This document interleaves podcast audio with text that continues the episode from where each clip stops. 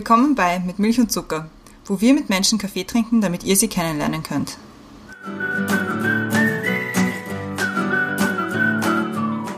Willkommen zurück bei Mit Milch und Zucker. Neue Woche, neue Folge. Wir haben uns wieder virtuell zusammengefunden. Ich komme immer vor wie eine Priesterin, wenn ich das sage. Wir haben uns hier zusammengefunden. wir haben uns halt wieder zusammengefunden oder zusammengerufen.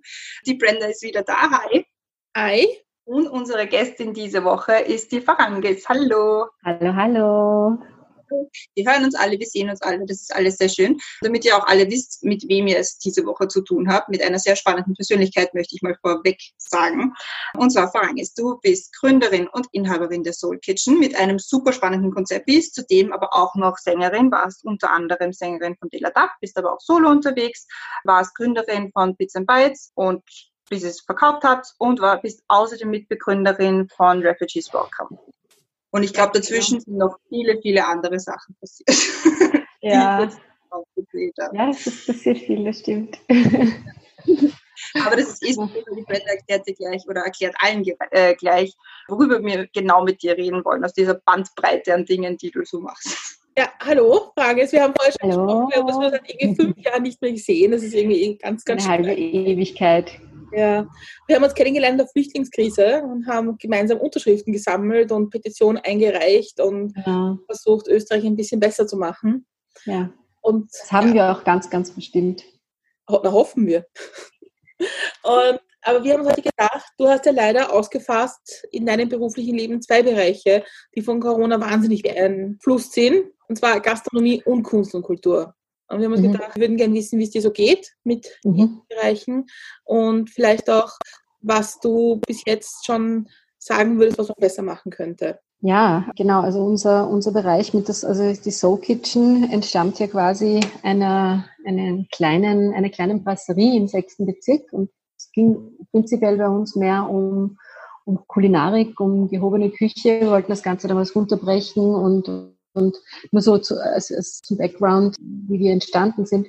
Also quasi Fine Dining im, im Bistro-Style, ja, so dass man sich wie im Wohnzimmer da wohlfühlen kann. Und mir war das dann einfach auch ein bisschen zu wenig. Und dadurch, dass ich den musikalischen Background habe und für mich Musik und Essen sehr ähnlich funktioniert, weil beides den Menschen beseelt und einen nährt und einem sehr positive Energie gibt. Ich sehe beides als sehr heilende sehr heilenden Input haben wir dann die Soul Kitchen gegründet und haben uns zur Aufgabe gemacht, im Bundesamtsgebäude, quasi an den Wurzeln des ganzen Staatsapparates, die Leute mit guter Energie zu versorgen. Das heißt, wenn man da Mittagessen geht, da hat man da die ganzen Beamten aus den Ministerien, die dann zu uns kommen und die Idee dahinter war, die mit so positiver Energie zu versorgen, wenn die dann zurückgehen ins Büro, dass sie dann hoffentlich bessere, äh, kreativere produktivere Arbeit äh, leisten für alle anderen. Ja. Okay. Und ich muss sagen, es war am Anfang nicht leicht, da Fuß zu fassen, weil Beamte sind sehr, wie sagt man, also äh, Gewohnheitsmenschen, ja. Also sie aus, aus diesem, aus, aus, aus dem gewohnten Umfeld quasi herauszureißen, war gar nicht so einfach. Also die waren einfach ihr ihren Ablauf gewohnt und sie da mit neuen Rezepten und neuen Wegen zu konfrontieren, das war schon eine Aufgabe. Es war quasi ein Bildungsauftrag sozusagen. und ich glaube, das haben wir jetzt nach zwei Jahren dort äh, super gemeistert. Und was wir machen ist, wir machen einen Mittagstisch und dann machen wir eben auch kulturelle Veranstaltungen in Kooperation mit ganz, ganz tollen Veranstaltern. Und da geht es mir nicht einfach darum, dass man da jetzt nur Business macht, sondern dass da wirklich coole Dinge passieren, dass man quasi einen Playground schafft, wo man Ideen aus allen möglichen Feldern auch äh, verwirklichen kann. Weil wir haben einen tollen Space, also wir sind ja quasi am Eck vom zweiten, dritten und ersten. Das heißt sehr zentral und aber auch versteckt dadurch, dass wir im Innenhof vom Bundesamtsgebäude sind, können wir Urlaub sein, weil wir keine Nachbarn haben, können wir da auch draußen auf der Terrasse mal bis in die späten Morgenstunden zusammensitzen und, und musizieren und äh, da werden natürlich auch privat gefeiert, aber auch coole musikalische Events gemacht. Und da überschneidet sie sich bei mir jetzt, ja, weil ich habe zum Beispiel äh, die ganzen Veranstaltungen, die ja jetzt durch die äh, Corona-Krise in unserem Fall wegfallen, das ist halt schon sehr heftig. Mhm. Ähm, wir haben sehr viel Space, also ich kann mir durchaus vorstellen, weil es ist, verläuft sich, dass man, dass man Veranstaltungen abhalten kann, auch aufgrund dieser Vorgaben, die jetzt, die, die absolut legitim sind. Ja? Mhm. Also ich, ich finde ja aus, aus gesundheitlicher Sicht, dass unser Gesundheitsminister und sein Team hier leisten, äh, das finde ich ja großartig. Ja. Ähm, und ich finde, wir sind eine absolute, übernehmen da eine Vorbildfunktion in Wirklichkeit, wenn man sich anschaut, was andere Länder wie England und Amerika, das sind jetzt die Worst-Case-Beispiele, aber ja. Äh, das, das ist ja verrückt. Ich meine, wie, wie man verantwortungslos mit Menschen umgehen kann, ja, wo es ja eigentlich die Aufgabe ist, dieser Staatsoberhäupter die Menschen zu schützen und ihr eigenes Volk quasi da in, in, ins Messer laufen lassen. Das ist total mhm. unverantwortungslos. Und ich finde, dass das in Österreich äh, sehr, sehr gut gehandhabt wurde. Nur ist es halt eine wesentlich größere wirtschaftliche Krise, als es eine gesundheitliche ist. Und äh, das Problem, das ich hier sehe, sind die KMUs. Mhm. Die kleinen und mittleren äh, Unternehmen, die sehr, sehr weit verbreitet sind in Österreich. Also es gibt einfach, äh, also die Zahl ist, ist sehr groß. Also wenn man sich die ganzen kleinen äh, Betriebe im IT und Kultur und, und Grafik und Creative Industries Bereich anschaut, ja, das ist immens. Wenn man die alle zusammenzahlt, dann äh, zusammenzählt, dann ist man schnell bei, bei einer großen Anzahl von Mitarbeitern auch. Natürlich sind das viele Einzelunternehmer. Aber das Problem ist, dass hier halt, das sind sehr vernetzte Unternehmen. Die, das ist ein, ein Netzwerk an Leuten, die alle zusammenhängen. Und wenn da einer wegbricht, ich kann es jetzt nur ein Beispiel von uns nennen. Ja. Wir sind eine Gastronomie, die mit sehr vielen kleinen Produzenten zusammenarbeitet. Ob das jetzt der Eierbauer ist, der aus Niederösterreich immer seine Stationen abfährt und die Eier frisch liefert. Ob das der Kaffeeröster ist, der die Restaurants direkt beliefert. Das ist alles Direct Trade. Ja. Wir haben keine Zwischenhändler, äh, außer halt Klopapier und solche Sachen, ja. Aber ich rede jetzt von, von den ganzen guten Inputgütern, die kommen ja. direkt von den Produzenten zum Großteil zu uns. Was passiert jetzt, wenn wir wegfallen? Was jetzt in unserem Fall natürlich jetzt nicht so gefährlich ist, aber jetzt nur, mhm. wenn wir in einer wirtschaftlichen Situation, in eine wirtschaftliche Situation kommen, wo, wo das passiert und das, da geht es nur noch um Wochen in Wirklichkeit, ja. Man kann das bis zu einem gewissen Grad kann man das abfedern. Man hat Rücklagen und so weiter, aber irgendwann sind die aufgebraucht und da stehen wir jetzt alle kurz davor, weil mehrere Monate spielst du das nicht. Ja? Das sind ja immense Fixkosten, die da auf dich zukommen. Ja. Muss man Unternehmer auch sagen, man hat ja auch deswegen Rück Rücklagen, weil man irgendwann als Unternehmer auch von dem Gewinn leben muss. Ja, ja, Weil, also, also davon träume ich halt. Ja. du musst ja mal ein Unternehmen aufbauen. Das heißt, die ersten paar Jahre äh, investierst du permanent hinein. Du investierst äh, in, in so viele Dinge, bis dein Unternehmen endlich einmal gescheit läuft. Das heißt, alles, was übrig bleibt, nimmst du sofort wieder in die Hand und reinvestierst in das Unternehmen, damit genau. es wächst. Ja. Äh, wir haben damals mit der kleinen Brasserie mit sieben Tischen angefangen und, und sind jetzt im Bundesamtsgebäude und haben halt quasi dann schon zwei Lokale gehabt und, ein, und, und dann halt noch Catering dazu genommen und, und äh, natürlich steigen dann auch die Mitarbeiter. Ja. Am Anfang hast, bist du zu zweit, mhm. die Gründer selber und dann stellst du einen Mitarbeiter an und nach zwei Jahren hast du dann zwei Mitarbeiter und dann stehst du plötzlich bei zehn und das wächst halt und du bist nicht nur selber weg vom Arbeitsmarkt, wenn du Gründer bist und ein Unternehmen äh, eben aufbaust, sondern du stellst ganz viele Leute an. Und das ja. ist genau dieses Dilemma, das wir jetzt haben, dieses Riesennetzwerk an kleinen Einzelunternehmern, die sich selber vom Arbeitsmarkt fernhalten und ihren Beitrag zu unserer Wirtschaft leisten, die ihre Steuern zahlen, die verantwortlich sind dafür, dass äh, mit den Steuern dann natürlich wieder tolle Sachen gemacht werden können, weil in Wirklichkeit sind es genau die, die überhaupt Steuern zahlen. Mhm. Und hier ist der springende Punkt, weil die großen Konzerne, jeder, der ein bisschen was über Wirtschaft und Steuerrecht weiß, der weiß ganz genau, dass die kaum Steuern zahlen. Ja. Jeder Unternehmer weiß, wie er abschreiben kann, damit er seine Steuern in, in möglichst wenig zahlt. Ja. Aber die bekommen natürlich Subventionen und die werden immer äh, bevorteilt. Und das ist halt jetzt, der Fokus ist komplett auf die, auf die Großen. Und die ganzen Kleinen fallen durch und ich unterhalte mich jeden Tag mit anderen Kollegen, die seit einem Jahrzehnt oder seit äh, zwei, Jahrzehnten schon ihr Unternehmen aufgebaut haben und die jetzt vor der Existenzkrise stehen, weil mh, hm, sie durchfallen durch gewisse Raster. Und das kann es einfach nicht sein. Ja, da, da spreche ich von Leuten, die in Coworking Spaces leben und äh, arbeiten. leben tun sie dort. Nicht, dass es nur in Japan, dass die dann unterm Tisch schlafen müssen, weil, weil so viele Stunden arbeiten. Das ist bei uns Gott sei Dank noch nicht so, aber die sind einfach extrem vernetzt und das ist einerseits etwas wahnsinnig Schönes, was, was ich jetzt erlebe, ist, dass wir halt scheren, ja, also wir halten sehr zusammen, man, man hilft einander mit Informationen, wir haben sofort Plattformen aus, aus dem Boden gestampft, die Nina Mohimi und Konstantin Jakob, die haben ja diese tolle Vorfreude kaufen, diese mhm. Gutscheine zum Beispiel ins Leben gerufen, wo sie jetzt, glaube ich, schon eine Viertelmillion an Gutscheinen von den Stammkunden gekauft zur Unterstützung an die Unternehmen geben konnten. Das ist großartig. Die haben, äh, weißt du, es ist wie damals, erinnere dich, liebe Brände, entschuldige, dass ich unterbreche, erinnere dich an die Flüchtlingskrise damals. Da haben sich, hat sich das Volk auf die Beine gestellt ja. und hat die Arbeit des Staates übernommen. Kannst dich gut erinnern. Ja, voll. Und da, da sind äh, die ganzen Privaten hergekommen, haben ihre Wohnungen geöffnet und gesagt, Leute, wir nehmen euch auf mit offenem Herzen. Ja, wir wir helfen, genau, wir können. Kühlschrank und ein Zimmer und, und helfen, wo wir können. Und das ist halt jetzt, das ist auch wieder das Volk, äh, das den Job des Staates übernimmt. Das kann es nicht sein. Und vor allem, wir schaffen es nicht. Woher auch, ja? Da geht es jetzt um finanzielle Mittel das stimmt. Und nicht herzaubern können. Das Bittere ist halt diese Pressekonferenzen, wo dann gesagt wird, na, 38 Milliarden, Soforthilfe, alle werden gerettet und so. Reagiere ich besonders allergisch ja, auf diese 38 Milliarden, weil das ist halt eine Augenauswischerei in Wirklichkeit. Ich, mein, ich habe es schon das erste Mal, wie sie es gesagt haben, mir gedacht, okay, woraus bestehen die? Dann habe ich mir das angeschaut. Okay, aus Stundungen, aus Krediten.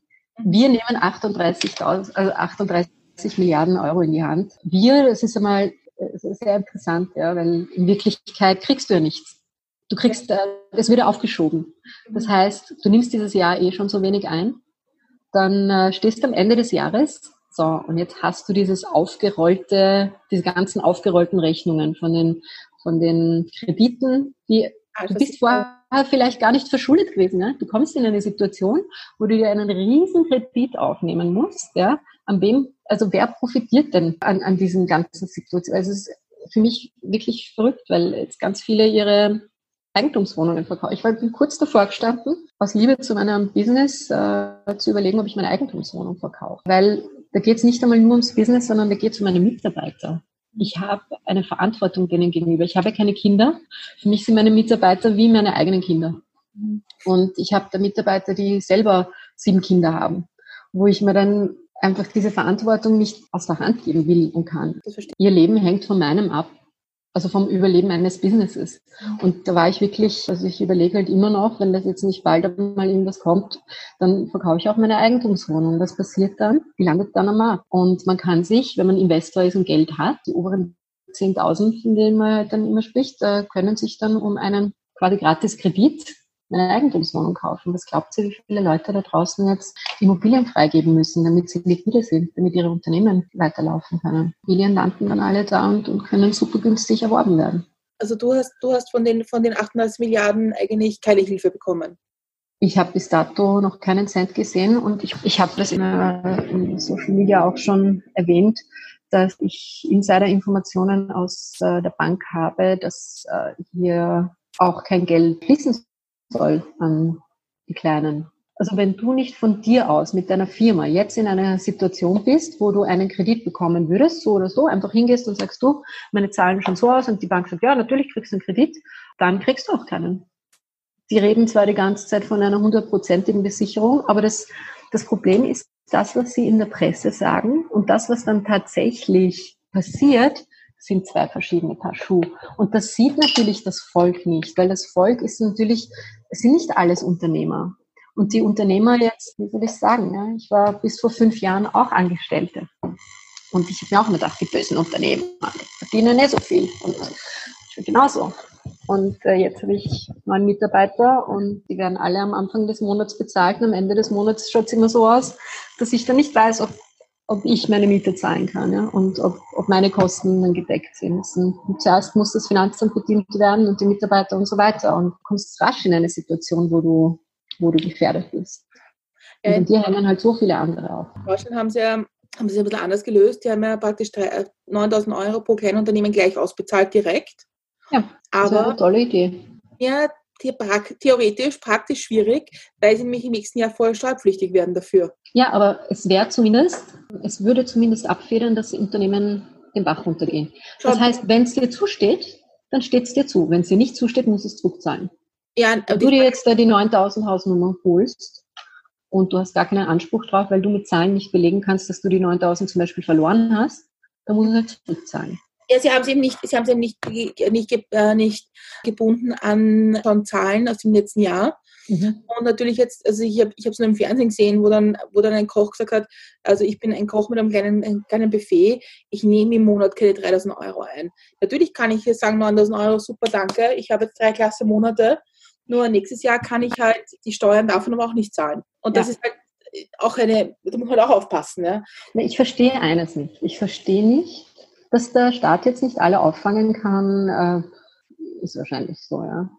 Äh, auch wenn wir ein Epidemiegesetz aus, zwei, äh, aus, aus 1950 haben, das ganz klar festlegt, dass wenn wir in so einer Krise kommen, in der wir uns jetzt gerade befinden, dass der Staat die Verantwortung übernehmen muss und die Unternehmer äh, schützen muss und, und das Volk schützen muss in, dem, in der Hinsicht. Und das, das ist ein Gesetz. Und wir müssen uns an Gesetze halten. Die Politiker müssen sich ebenso an Gesetze halten wie die Bewohner des Landes. Und das ist einfach für mich, wieso macht man da einen Unterschied? Wieso kann man während einer Epidemie, einer Pandemie, und ich sehe das einerseits in Österreich, aber es ist ja ein Problem, das, das kannst du ja auf alle anderen Länder übertragen. Wenn du jetzt nach Amiland schaust, meine Freunde, die dort arbeiten, die haben ganz genau dieselben Probleme.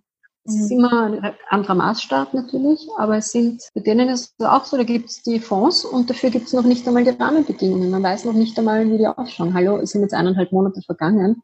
In eineinhalb Monaten passiert sehr viel mit einem Unternehmen. Ne? Vor allem die Kosten laufen weiter. Genau. Und keiner schenkt dir die, weil alle anderen natürlich auch überleben müssen. Ich kann jetzt auch, wenn ich offene äh, Rechnungen von jemandem bekomme, nicht sagen, ich schenke euch die, ja, weil das, so funktioniert das halt nicht.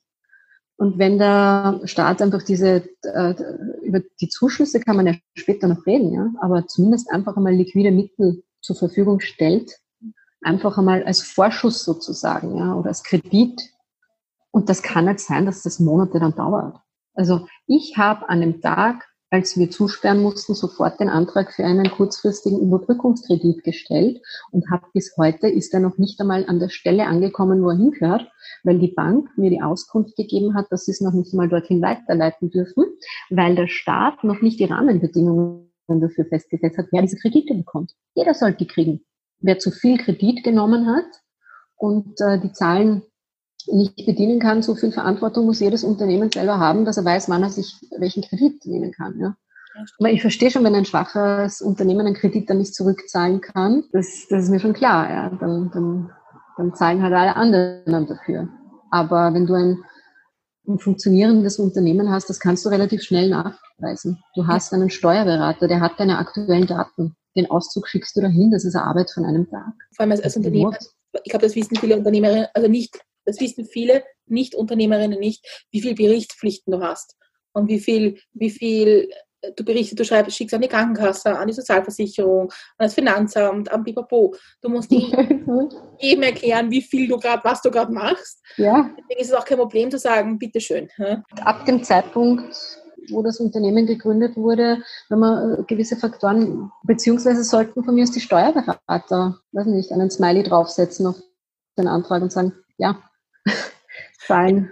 Der kann das äh, sicher, aber wenn Sie von einer hundertprozentigen Haftungsübernahme sprechen, ja, dann ist es doch komplett egal, ob der jetzt gerade äh, strauchelt oder nicht. Es geht darum, dass hier Arbeitsplätze gesichert werden, ja, und dass ein Unternehmen, weil ein Unternehmen, das eingeht, das geht ja sowieso ein, wenn man sich zum Beispiel das Vapiano anschaut, ja, das ist ja jetzt, äh, die ganzen Standorte, die werden ja geschlossen, weil das äh, ein ein, ein Konglomerat ist, das zusammenhängt mit Deutschland und weil die hier äh, ohnehin äh, schließen mussten. Ja?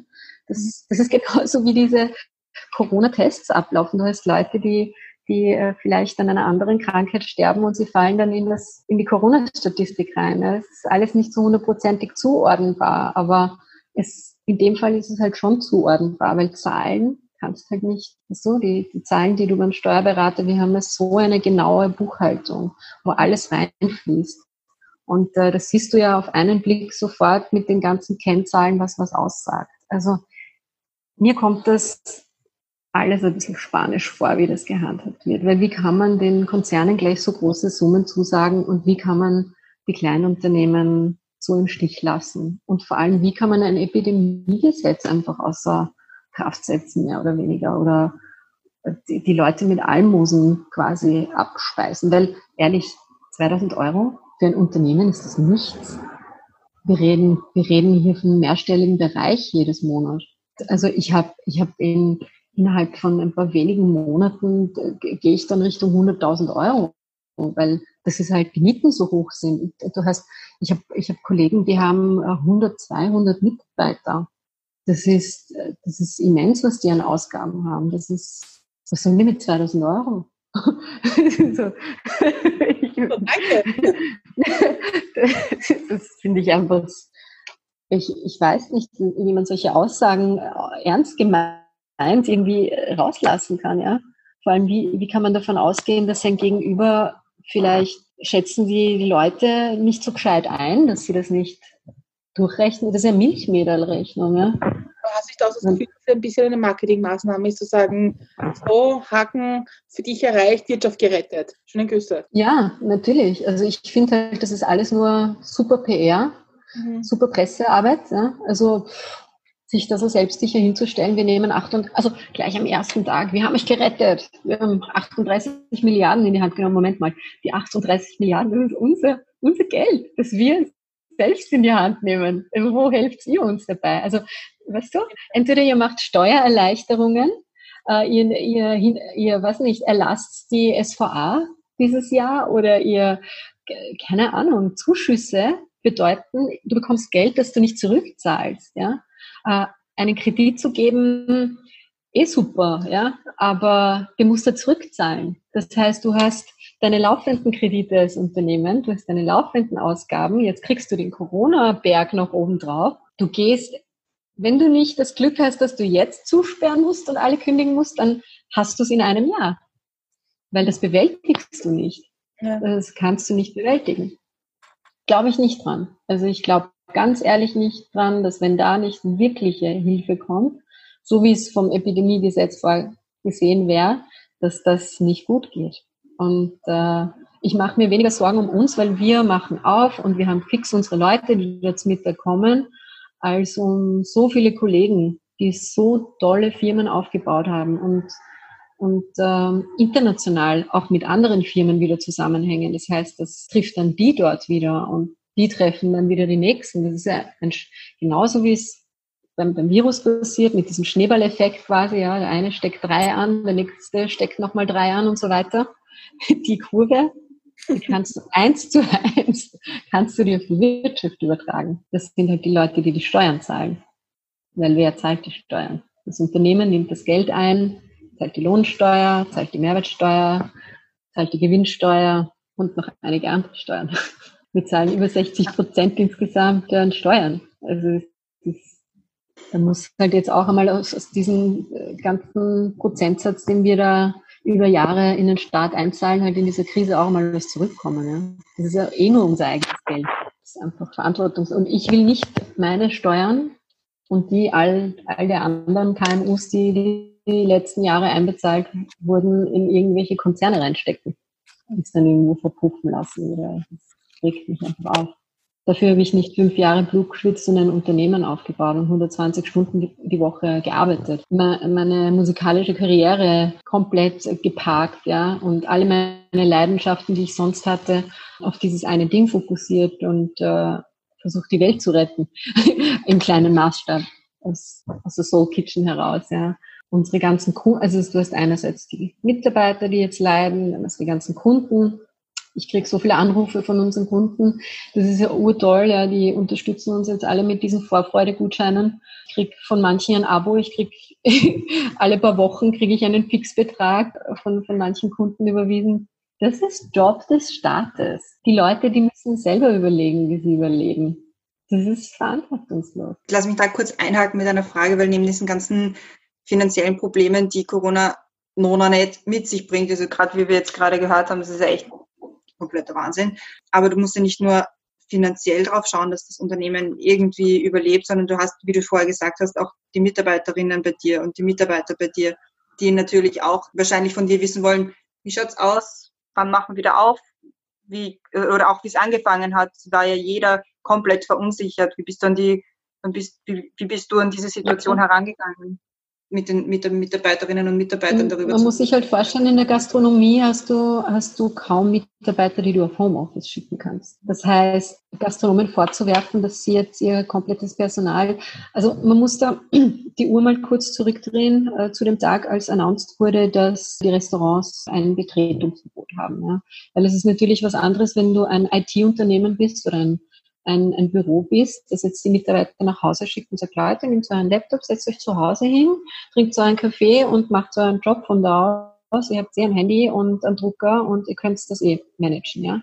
In der Gastronomie ist es ein bisschen was anderes, weil die ganzen Mitarbeiter haben nichts zu tun. Du kannst die aber auch nicht beschäftigen. Du kannst nicht ein Lokal, das neu gebaut ist, nochmal ausweisen.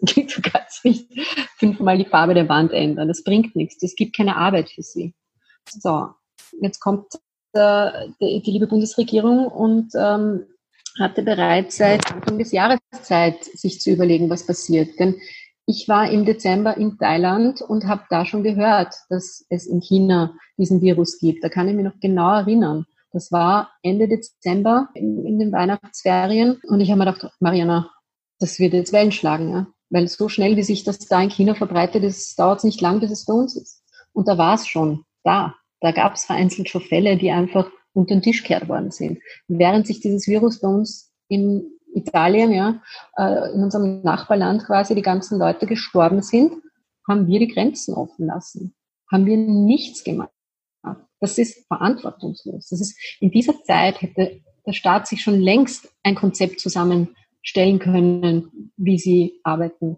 Und stattdessen haben sie uns zwei Tage bevor wir das Betretungsverbot bekommen haben, die Info gegeben, so in zwei Tagen habt ihr Betretungsverbot. Das war nämlich am Sonntag in dieser tollen Pressekonferenz, haben wir das erfahren.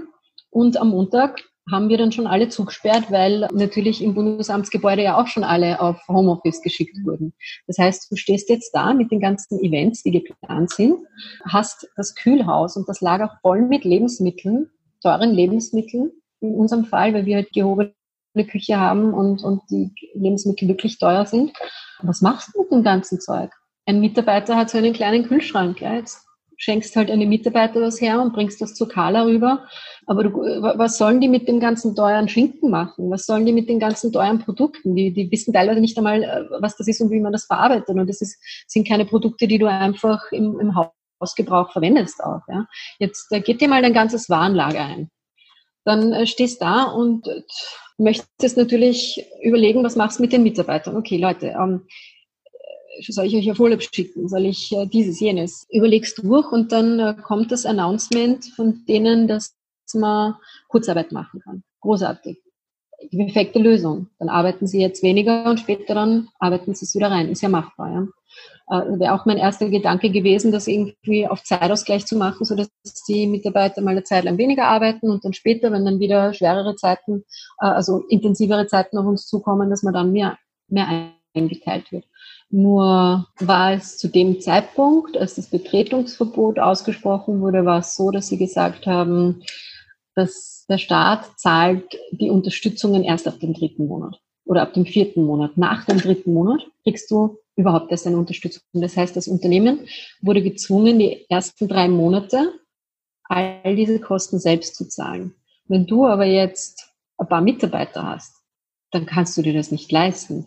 Drei Monate, das, wie, das ist wie wenn du im laufenden Betrieb alle deine Mitarbeiter nimmst und drei Monate auf Urlaub schickst. Mhm. Das kann sich keiner leisten. Du musst ihnen den kompletten Gehalt zahlen. Ne? Das, das geht sich nicht aus. Wenn da keine Einnahmen mehr reinkommen, weil die Einnahmen sinken halt von heute auf morgen auf Null, dann, dann kannst du das nicht stemmen. Jetzt haben halt natürlich ein Großteil in ihrer Panik äh, die ganzen Mitarbeiter gekündigt, weil sie ganz genau gewusst haben, wenn sie über eine, über mehrere Wochen geht's noch, über einen Monat geht's, aber alles, was über einen Monat hinausgeht, ist unpackbar.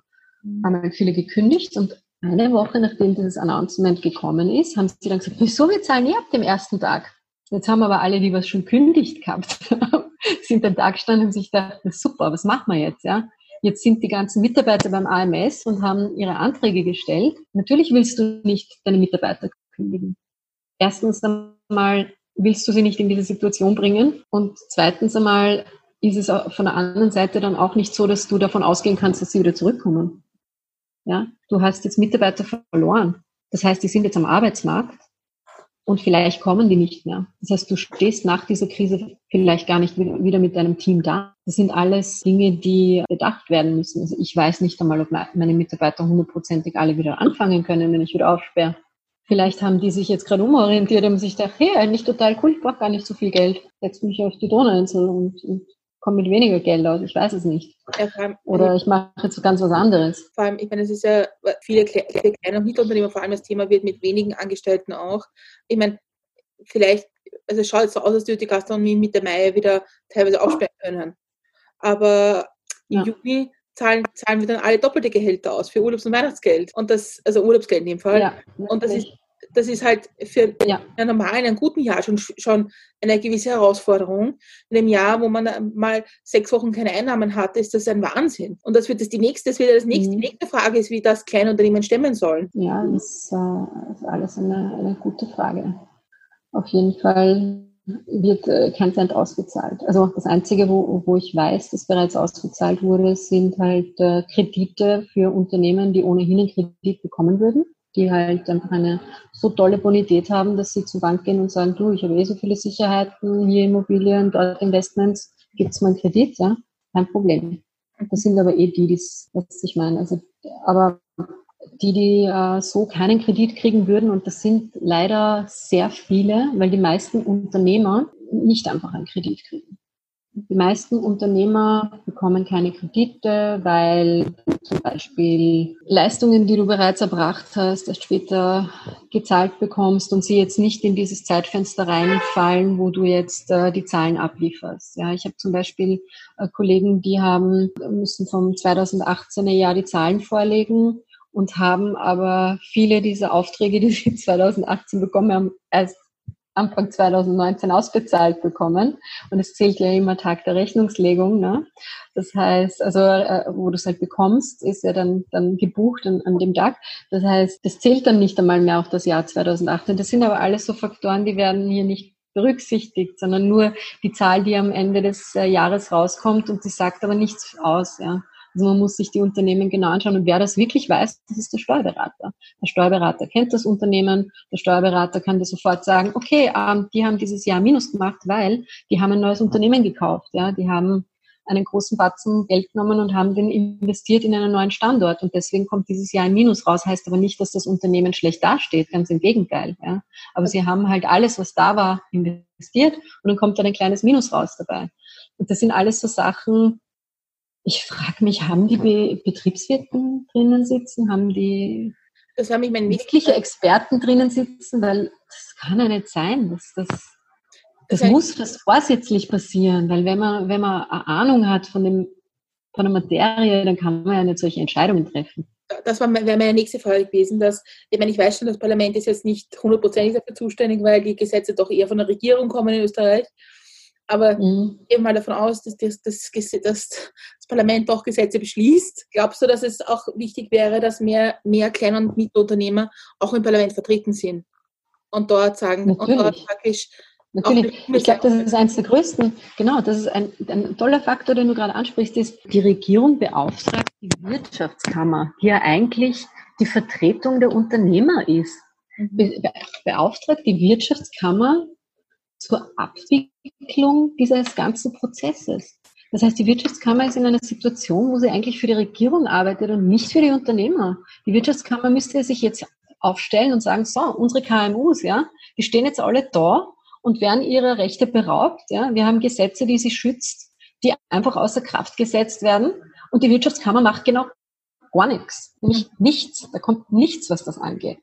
Also sie sind eigentlich nur zu einem Instrument der Regierung geworden, das hier quasi von oben diese Anordnungen umsetzt. Ja, nicht.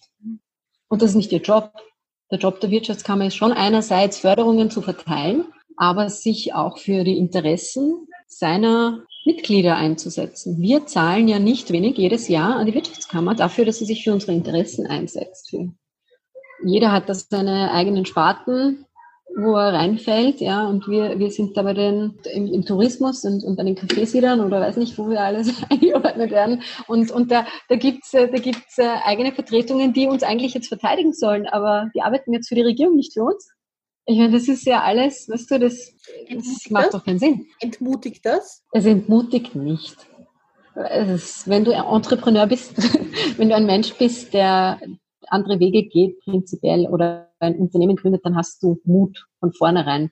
Mhm. Weil so ein Unternehmen aufzubauen, ist immer mit Mut und mit, mit Risiko verbunden. Mhm. Und anstatt, dass man diesen Mut jetzt belohnt, denn äh, wir, wir sind die Basis der Wirtschaft. Ja? Und viele dieser Unternehmen, die jetzt wegsterben, und es werden einige wegsterben, kommen nicht zurück. Wie auch.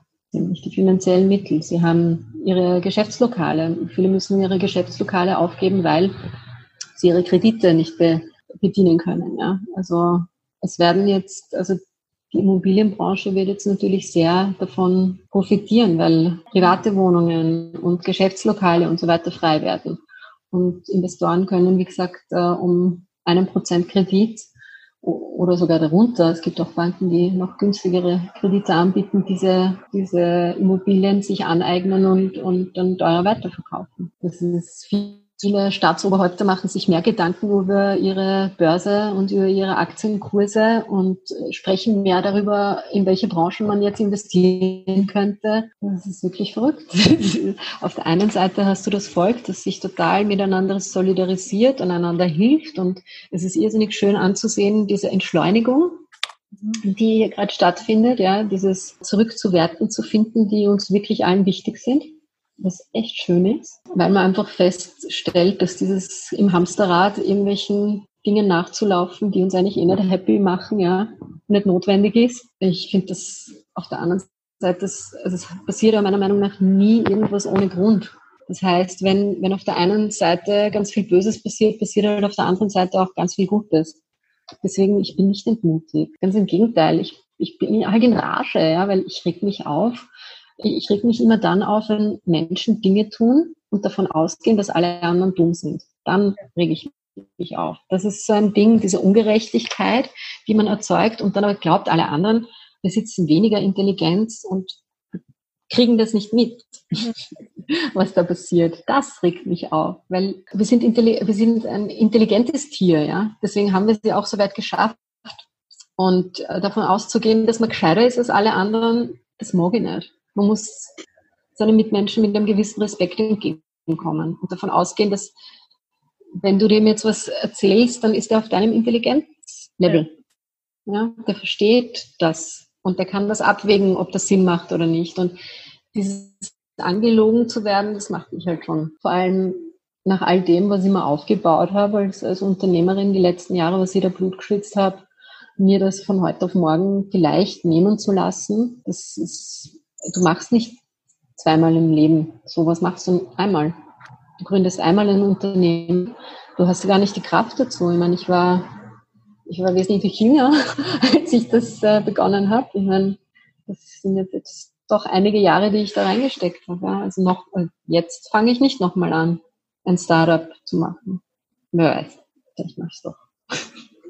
Du hast jetzt sehr viel über Solidarisierung und die ganze Entschleunigung, die momentan passiert, gesprochen. Wie, wie sehr unterscheidet sich dein jetziger Alltag von deinem sonstigen Arbeitsalltag? Hast du dich schon daran gewöhnt ein bisschen oder ist es einfach alles noch sehr, nicht entmutigend, wie du vorher gesagt hast, aber einfach komisch? Ja, sicher. Es ist wahnsinnig eigenartig. Als Gastronom hast du jeden Tag mit vielen, vielen Leuten zu tun. Du kommst rein, du hast deine Mitarbeiter, du hast äh, die Kunden, das ist ja alles ein, ein Mikrokosmos.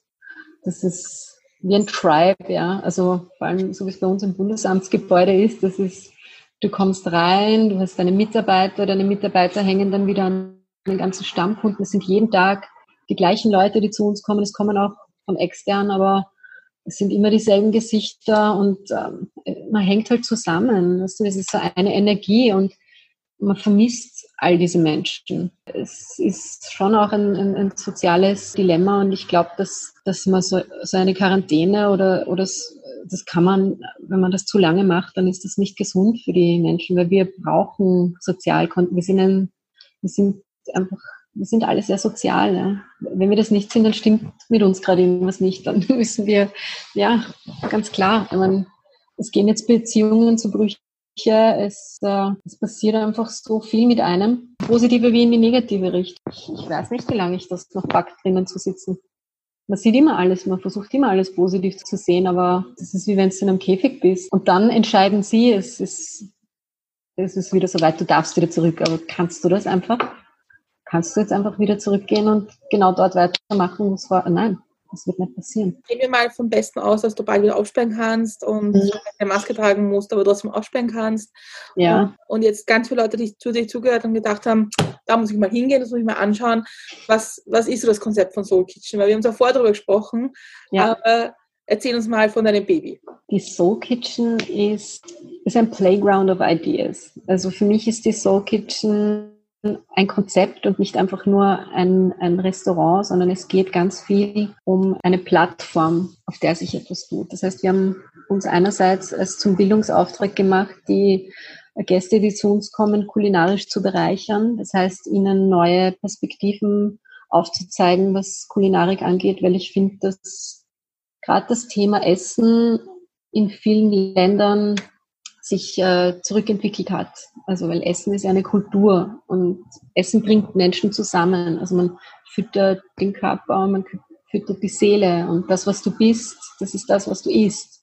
Und wenn du einen Apfel isst, hast du eine andere Energie, als wenn in der Früh Weckerl isst. Ja, das ist, und es ist irgendwie einerseits ein kulinarischer Auftrag, unsererseits Menschen mit positiver Energie zu versorgen, aber andererseits auch eine Plattform zu bieten, äh, wo Kreativschaffende sich ausleben können. Ja. Also wir, wir sind, wie gesagt, am, am Eck von drei zentralen Bezirken, dritter, zweiter und erster, ganz versteckt im Innenhof. Das heißt, wenn man da jetzt die Strand bei Hermann raufgeht oder so, Schwebenplatz, dieses, kennt alle dieses grüne Mhm. hässliche Gebäude am Eck, das, das, wenn man da in den Innenhof reingeht, da ist es. Ja, da läufst nicht einfach so vorbei, aber das ist auch das Schöne daran. Das heißt, wenn du da zum Beispiel privat feierst, dann hast du keine externen Leute, die da dazukommen. Das ist wie wenn du auf der riesigen Dachterrasse deine Freunde alle einlädst und dich nicht um sie kümmern musst, kulinarisch, sondern das aus der Hand gibst und halt wirklich mal Zeit dafür hast, mit denen zu feiern oder Zeit zu verbringen. Das heißt, wir haben Mittagstisch von elf bis zwei jeden Tag, von Montag bis Freitag. Und äh, da kann man auch als Externer einfach hinkommen. Wir haben einen großen Gastgarten, der begrünt ist, wo wir einen Urban Garden haben, wo wir unsere eigenen Kräuteln und genau Obst und, und ein bisschen Gemüse anbauen. Das, das wächst jetzt noch mehr. Äh, da kommen noch ganz viele Hochbeete dazu. Wir haben einen, ein eigenes Biofeld, wo man Gemüse anbauen, wo das Gemüse dann ins Restaurant kommt und dann der Müll quasi gekühlt wird im, in so einem Kühlmüllraum, wo das dann zurück aufs Feld wandert wieder. Also es, ein, es, es steckt ein sehr nachhaltiges Konzept dahinter und ich glaube, dass eben die Summe aus all diesen, es gibt nämlich ganz viele, aber wir sind ja da nicht alleine, es gibt ganz viele Gastronomen, die in diese Richtung arbeiten. Und das ist auch ein internationales Phänomen. Das zieht sich von Europa bis äh, nach Australien, ja, äh, dass man einfach nachhaltige Unternehmensentscheidungen trifft. Das heißt, ob man jetzt einen, weiß nicht, ein Elektroauto kauft oder so wie wir als Gastronomen dann vielleicht ein Biofeld hat und hier einen Kreis quasi erschafft, der, der im Einklang mit der Natur äh, zumindest zu einem Prozentsatz, ja, und, und recycelt und solche Sachen. Das sind alles gar nicht so große, schwierige Dinge zum Umsetzen. Das ist, man muss nur von Anfang an das Konzept richtig planen und dann läuft das genauso wie jede andere Maschine einfach ähm, mit äh, Respekt zu Ressourcen und, und der Natur. Und wenn das viele machen, dann funktioniert Aber Konzerne sind halt auf Gewinn ausgerichtet und kleine Unternehmen können solche Konzepte durchsetzen. Und die Summe aus all diesen kleinen Unternehmen schafft dann diese Diversität ja, und kann wirklich in eine positive Zukunft weisen. Und wir versuchen halt die richtigen Entscheidungen zu treffen, weil wir keine Konzernpolitik verfolgen müssen. Also das, was in unserem Kopf Sinn macht, und da unterhalten wir uns ganz viel mit unseren Kunden.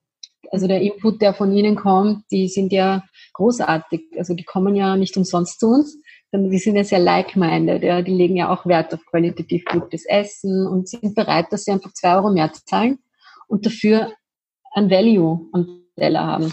Weil äh, wir haben zum Beispiel unsere Nachbarn, die sind äh, ganz klassische Kantine. Also ich, ich will niemanden schlecht machen, jeder macht es so, wie er es für richtig hält und es ist für sie wahrscheinlich wirtschaftlich einfacher, das so zu machen, weil es sicherer ist.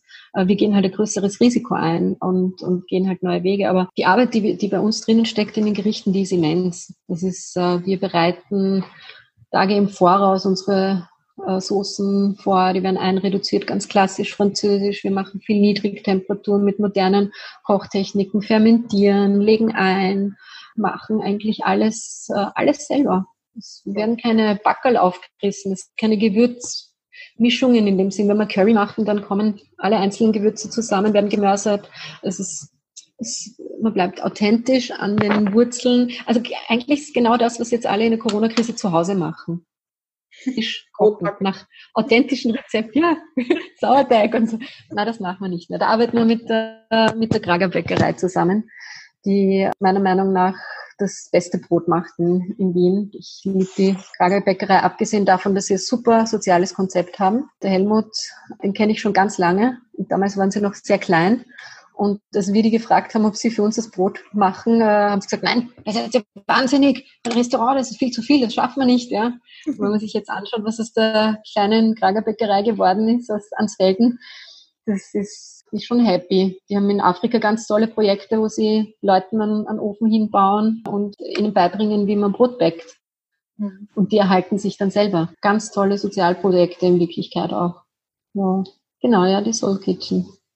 Schaut auf unsere Homepage www.soulkitchenvienna.at, da schaue ich, dass ich möglichst viel Informationen über alles, was wir machen, unterbringe. Ich wollte gerade sagen, also alles, was du jetzt erwähnst, sowohl Soul Kitchen, also Kragerbäckerei, Vorfreude kaufen, findet man dann alles bei unserem Blog, bei den Links auf Facebook, bei den Links auf Instagram, glaube ich auch bei den Links überall werden wir es hin tun. Aber wir freuen uns auf jeden Fall total, wenn, wenn, wenn, ihr wieder offen habt und wir dann mal besuchen kommen können mit dem Mikrofon. Unbedingt und irgendwie dann, dann nach allen nachbohren und die besten Tipps und äh, die Stimme aus der Soul Kitchen sein können. Das Thema Entschleunigung ist mir halt auch sehr wichtig, weil in unserer Zeit alles so im Hamsterrad laufen. Ich war, wie gesagt, bevor ich mich selbstständig gemacht habe, auch nicht anders. Also ich habe auch in einem Konzern gearbeitet, in einem Bankenkonzern und das ist, du verbringst so viel Zeit da drinnen und läufst und läufst und du weißt eigentlich gar nicht, wo du hinläufst. Ja. ja voll.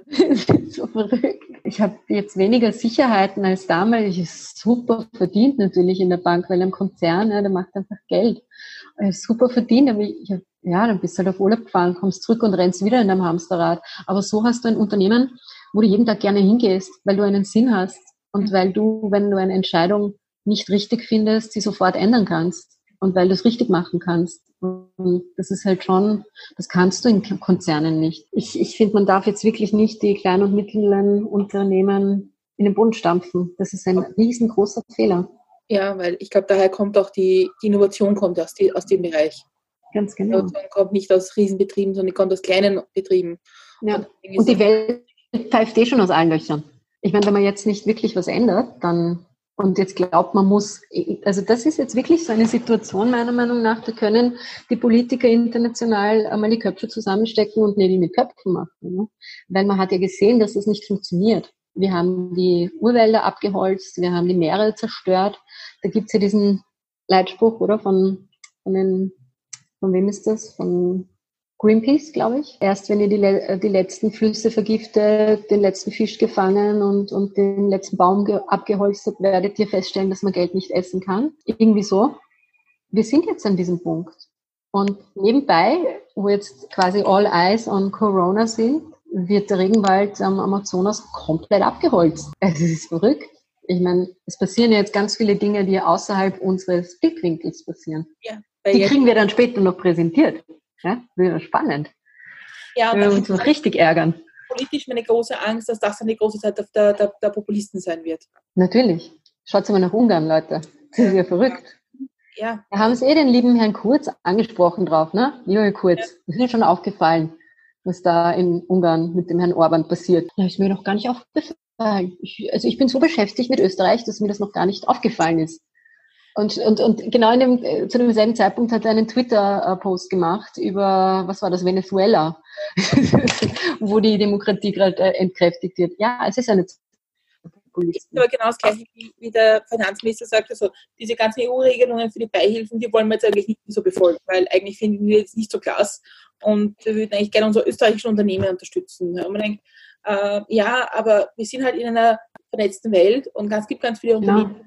Die sind nicht nur in Österreich. Ja. Und wir haben ja ein Commitment der EU gegenüber. gegenüber ne? Ja, und wir haben alles ja gut von der halten wir uns auch dran.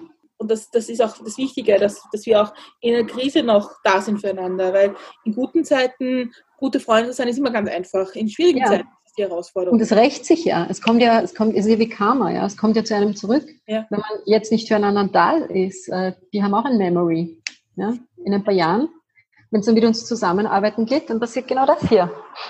Nö, machen wir nicht. Kein Interesse. Ja, das ist eine Freundschaft basiert auf Geben und Nehmen und man muss zusammenhalten in schwierigen Zeiten. Und mit der Ellbogentaktik, da kommt man wirklich nirgendwo hin. Ich glaube, dass man von der FPÖ übrigens, ja, von diesen ganzen Geschichten hier momentan auch aus einem Grund nichts hört, weil das eine Krisenzeit ist, wo, wo natürlich alles, was passiert in der Politik, einmal angefechtet wird von allen. Weil es ist ein Trial-and-Error-Prozess. Und dass eine Regierung nicht alles richtig machen kann, das muss uns allen bewusst sein. Ja? Aber dass hier auf der einen Seite Dinge passieren, die, ähm, wenn man ein bisschen einen Hausverstand hat, man so nicht machen kann, mhm. das muss einem auch einfach, ja, das muss man reflektieren können. Und ich glaube, weil viele halt gesagt haben, ah, was ist eigentlich mit der FPÖ, warum hört man von denen jetzt nichts? Ja? Kommt da gar nichts. Ich glaube, die sammeln jetzt quasi ihre Kräfte und dann schimpfen es noch mhm. ordentlich. Aber wir hätten das so gemacht. Je nachdem, also das ist voll auch, oder? Je nachdem, wie es und wann es wie ausgeht. Ja. Das, das Schöne ja. von Populisten ist ja komplett wurscht, was die vorher gesagt haben. Die sagen halt irgendwas anderes nachher, was halt gerade passt. Ja. Das ist, genau. das ist immer, also im Nachhinein äh, irgendwas zu verurteilen, ist natürlich immer einfacher. Und ich möchte, ich möchte bei Gott nicht sagen, dass jetzt alles falsch ist, aber ich ärgere mich schon grün und blau jeden Tag.